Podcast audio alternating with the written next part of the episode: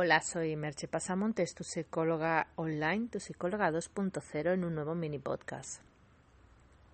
Hoy quería hablarte del hecho de cómo las expectativas, lo que los demás piensan sobre ti, puede influir tremendamente en tu comportamiento, en tu conducta, en tus resultados. Cuando una persona cree en ti, cuando una persona cree que eres capaz de hacer algo, es muy posible que lo consigas. Es decir, la expectativa de buen resultado que otra persona tiene sobre ti hace que tú actives tu máximo potencial. Obviamente, si es algo que no sabes o no puedes hacer, no lo vas a conseguir porque otro crea en ti. Esto es de perogrullo.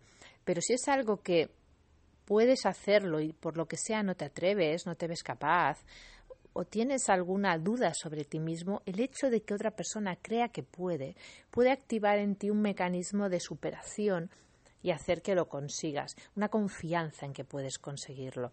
A veces los demás creen en nosotros mismos más que nosotros mismos y eso puede ayudarte enormemente a conseguir metas y logros que te parecían imposibles de la misma, bueno, de, alguna, de algún modo lo que está haciendo es estimular lo que Vygotsky llamaba la zona de desarrollo proximal o próximo, que es esa zona entre lo que ya sabes y el recorrido más cercano a lo que ya sabes de lo que eres capaz de aprender, de lo que eres capaz de hacer.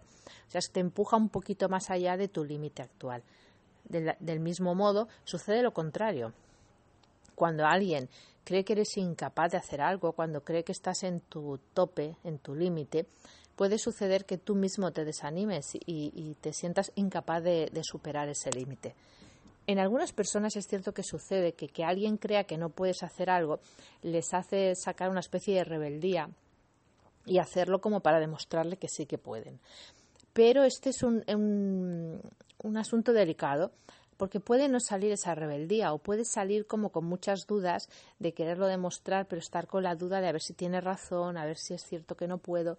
Por lo tanto, siempre que quieras animar a alguien, a un niño, a un adolescente, a alguien que compita en un deporte o que simplemente esté aprendiendo una nueva habilidad, demuestra esa confianza en que la otra persona es capaz de hacerlo, en que es capaz de cambiar, en que es capaz de llegar a esa meta.